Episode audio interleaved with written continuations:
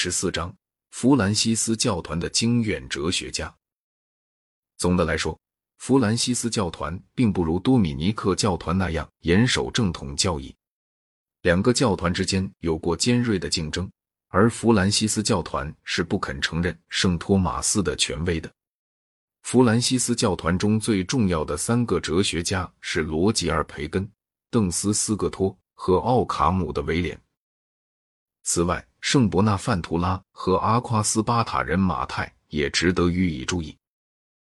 罗吉尔·培根（公元一二一四年前后至公元一二九四年前后）生前并没受到多大赞扬，但在近代所受到的赞扬却远远超过了他的功绩。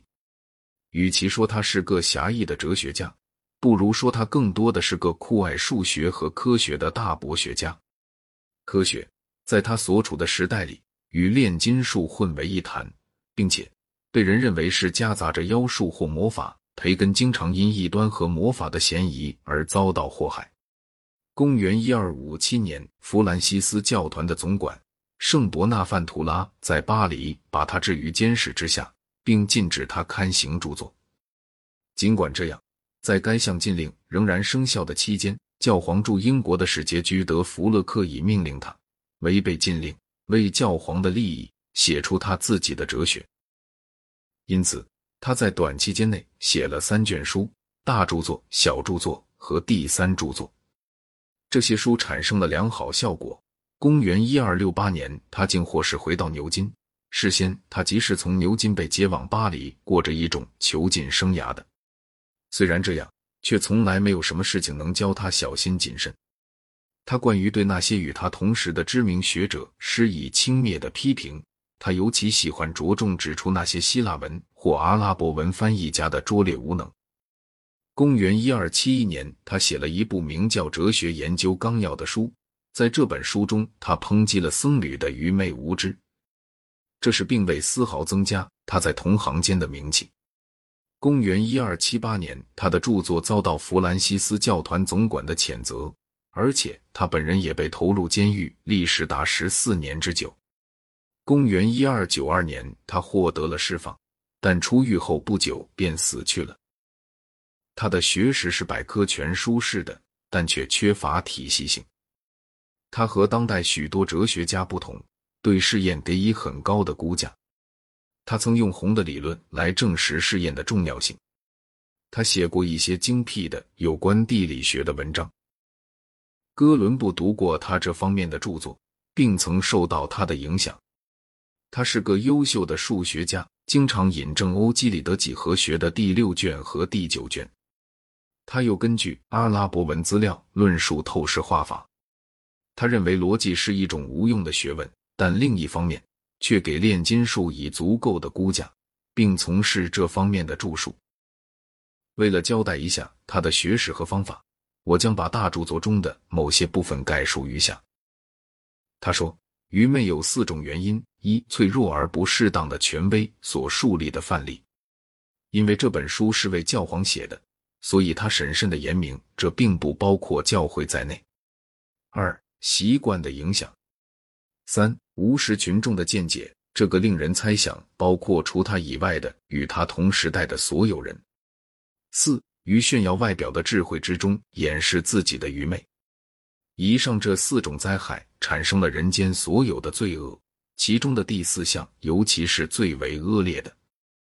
支持某种见解时，从祖先的智慧、习惯或共同信仰进行议论是错误的。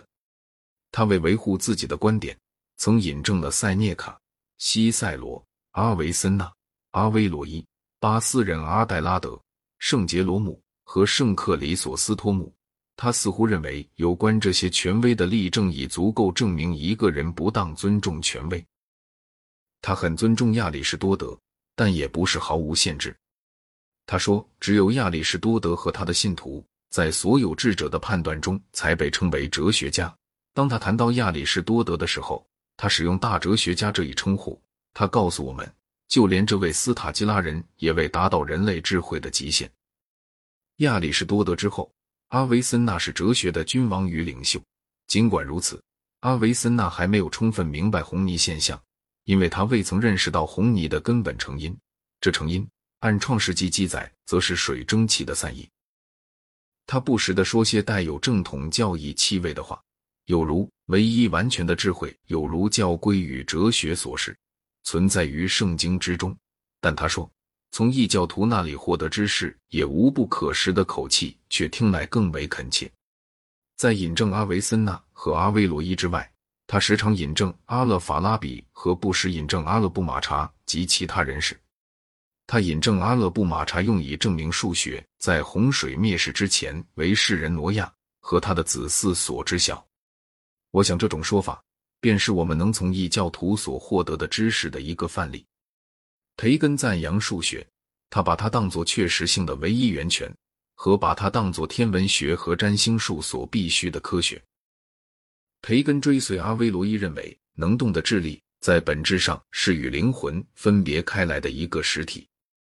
他引证了许多有名的神学家，其中也有林肯的主教格罗塞特斯特来支持这个与圣托马斯相反的见解。他说，与亚里士多德书中显然自相矛盾之处。是出于翻译上的错误。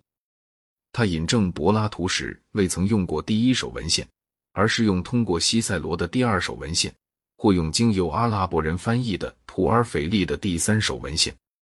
他并不很重视普尔斐利，他把他的共相学说说成是幼稚的。作为知识的一个来源，培根重视实验过于论证，因而受到了近代的赏识。诚然。他的兴趣和处理问题的方法是和典型的经院哲学家们十分不同的。他那百科全书式的倾向很像阿拉伯的著作家，这些人对他的影响显然要比对其他许多基督教哲学家的影响更为深远。阿拉伯哲学家们像他一样对科学感到兴趣，并相信魔法和占星术；然而基督徒们却认为魔法是邪恶的，同时占星术是一种欺骗。他是令人惊讶的，因为他与中世纪基督徒哲学家们是大不相同的。但是他对当代却几乎没有什么影响，而且依我看来，他也不如一般人有时设想的那样科学。英国作家们惯于说他发明了火药，然而这种说法却是不正确的。